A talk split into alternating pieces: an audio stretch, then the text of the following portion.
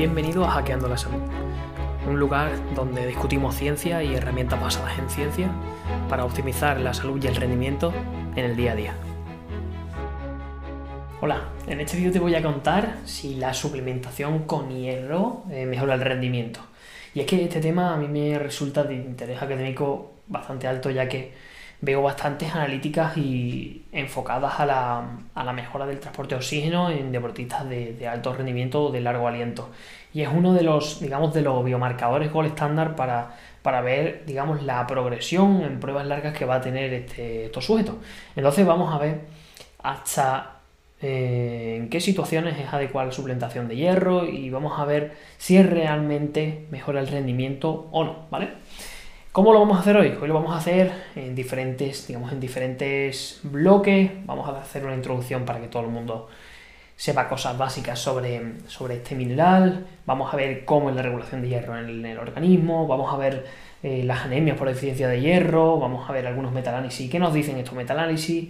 Vamos a ver eh, qué implica la sobrecarga de hierro y por qué se da eh, la anemia. ¿vale? Y finalmente haremos unas, unas conclusiones. Y es que eh, para ir metiéndonos ya en, batalla, como se suele decir, el hierro es un metal, es un metal, pero es un mineral, ¿vale? Es, un, digamos, un nutriente esencial eh, que necesitamos para la salud humana. Tiene cientos de eh, repercusiones o implicaciones en la salud, desde la formación de metaloproteína hasta la fijación del hierro, en los glóbulos, del oxígeno, en los glóbulos rojos por parte de la hemoglobina.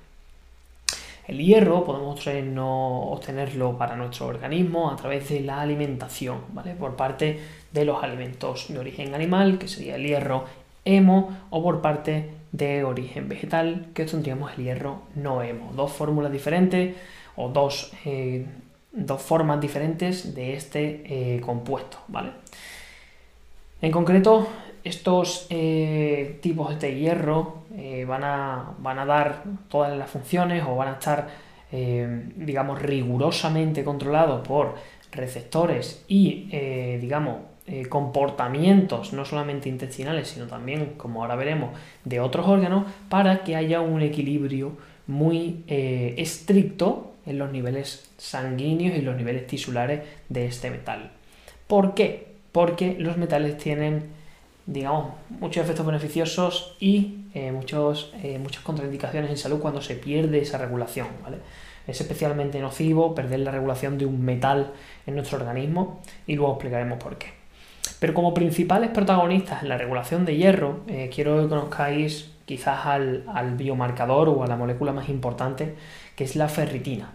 La ferritina es, digamos, como el, el tipo de empacamiento molecular que se realiza Normalmente eh, los, suelen realizar los macrófagos o algunas células inmunitarias que lo que hacen es coger el hierro de la zona eh, o, del, tejido, normalmente esto ocurre cuando el tejido está dañado, y lo, digamos que eh, lo conforman en una partícula mucho más grande que tiran al torrente sanguíneo.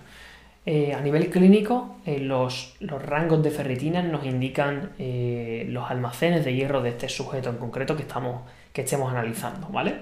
Otro de los protagonistas fundamentales es la ferroportina. La ferroportina es una compuerta que hay en, dentro del enterocito. El enterocito es la célula intestinal. Por lo cual, cuando nosotros ingerimos un alimento que contenga hierro, ese hierro dependiendo de si es hemo o no, si es de origen animal o no, va a pasar directamente dentro del enterocito a través de un transportador o va a tener que ser modificado, eh, digamos, a través de un citocromo eh, antes de entrar al, al, enterocito. Pero una vez entrada, eh, tiene dos vías de, digamos, de, o dos rutas diferentes. La primera es almacenarse como ferritina dentro del enterocito. Y la segunda es eh, salir al torrente sanguíneo para eh, ir a las células dianas eh, a través de la transferrina, que es una proteína, digamos que transporta este, este, hierro a las células dianas que la necesiten. por tanto, esa ferroportina es fundamental, esta, esta, compuerta es fundamental, porque si la ferroportina está cerrada, entre comillas, la célula se ve obligada a almacenar el hierro. Eh, habiendo muchas circunstancias clínicas en las que el cuerpo rechaza el hierro, no deja que pase al torrente sanguíneo y ocurren procesos de, eh, em, de, muerte celular por sobrecarga de hierro, o bien llamado ferroptosis, ¿vale? Esto ocurre a nivel intestinal. Em, por tanto, es un protagonista clave también para que conozcamos en la, regulación intrínseca del hierro. Y por último, quiero presentaros al tercer protagonista, que es la epsidina. La epsidina eh, viene, es una, digamos, es una proteína que viene por parte del hígado y es la que regula de forma eh, maestra eh, cómo está la ferroportina. Es decir, la epsidina es la que le dice a la ferroportina, abre las compuertas porque necesitamos hierro o cierra las compuertas porque no necesitamos hierro. En este caso, la epsidina se secreta a nivel hepático cuando hay procesos inflamatorios o cuando hay procesos de daño tisular.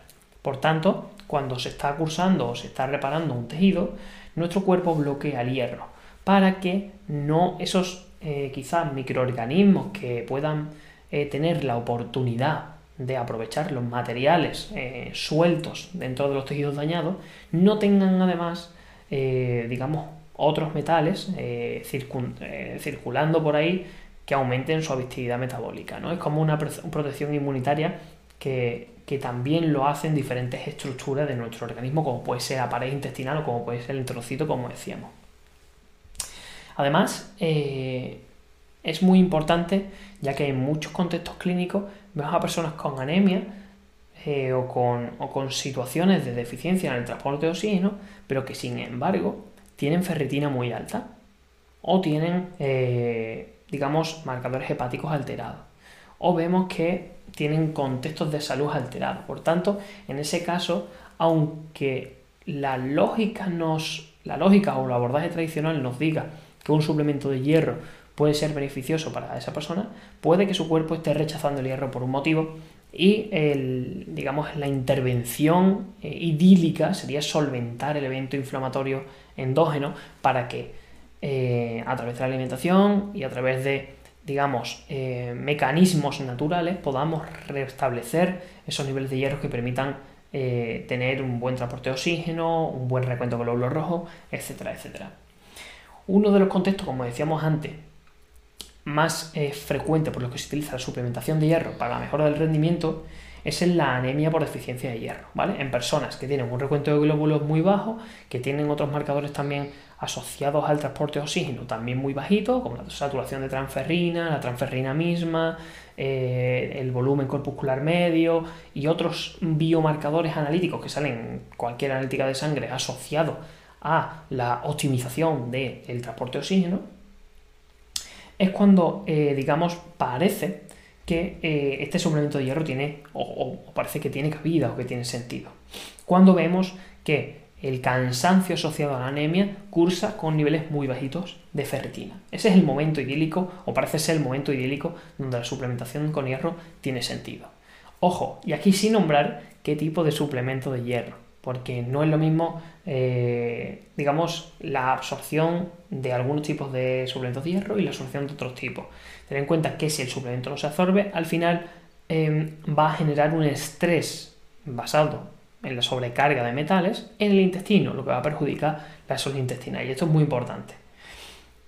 Em, por tanto, si, tuviésemos que hacer un análisis de qué personas se favorecerían de un suplemento de hierro, obviamente esto lo tiene que decir el, médico que atienda o el profesional de la salud que atienda a la persona que esté cursando con procesos de anemia, pero eh, importante, quiero recalcar que no siempre hace falta suplementos de hierro cuando hay síntomas asociados a anemias, porque hay muchos tipos de anemias, inclusive puede ser eh, anemias que, tengan una sobrecarga de hierro endógena, simplemente que no pueda ser o que no esté siendo aprovechada, ¿vale? En, temas de anemia hay muchos factores eh, que están asociados. Por tanto, para ver eh, qué nos dice la evidencia, qué nos dicen las últimas investigaciones sobre este tema, vamos a revisar algunos metaanálisis al respecto.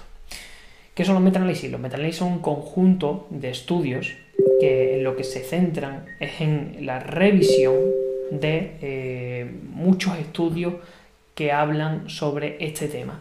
Por lo cual, eh, la evidencia o los niveles de, veracidad que tienen estos estudios están en, digamos, en el nicho más alto. ¿no? Eh, poca información puede ser más valiosa que, que las revisiones de estudios o que los metaanálisis.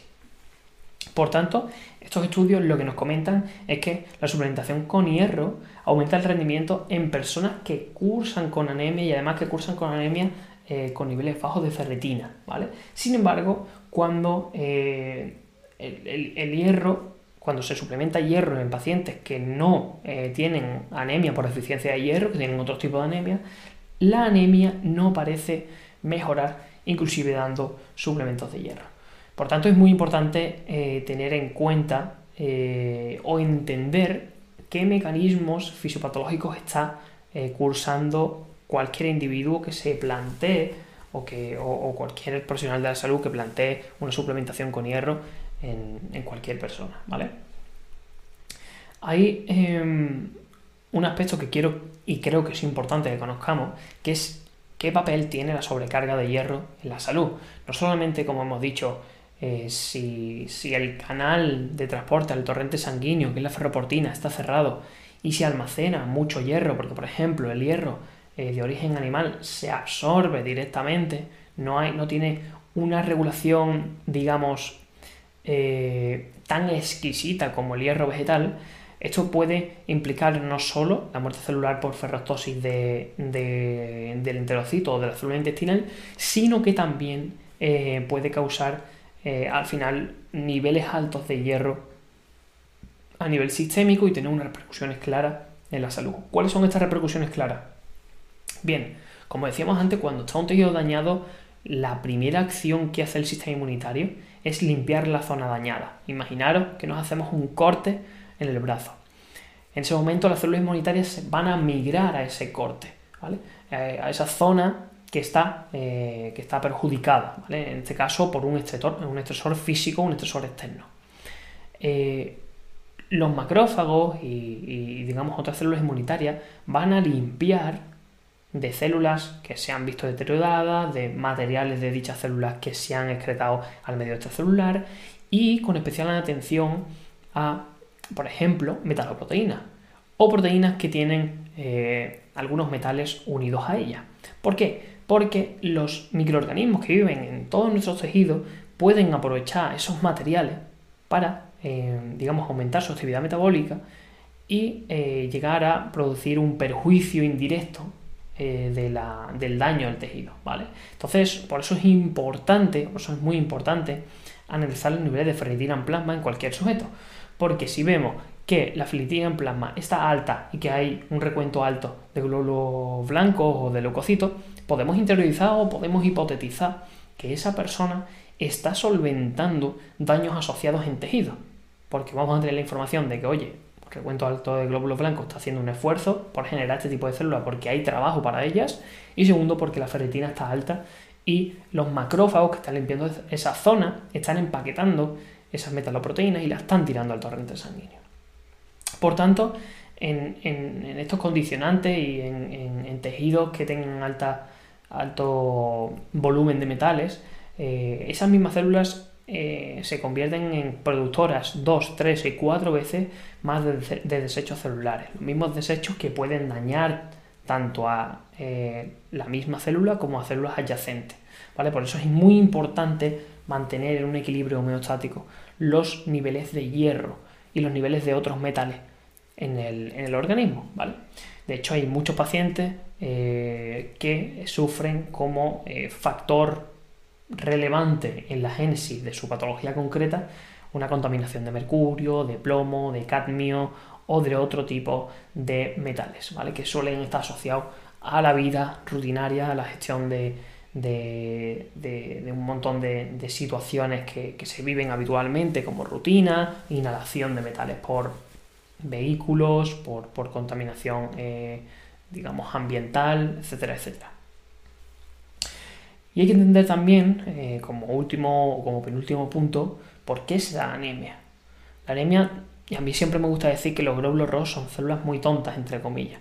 Son células anucleares, no tienen núcleo.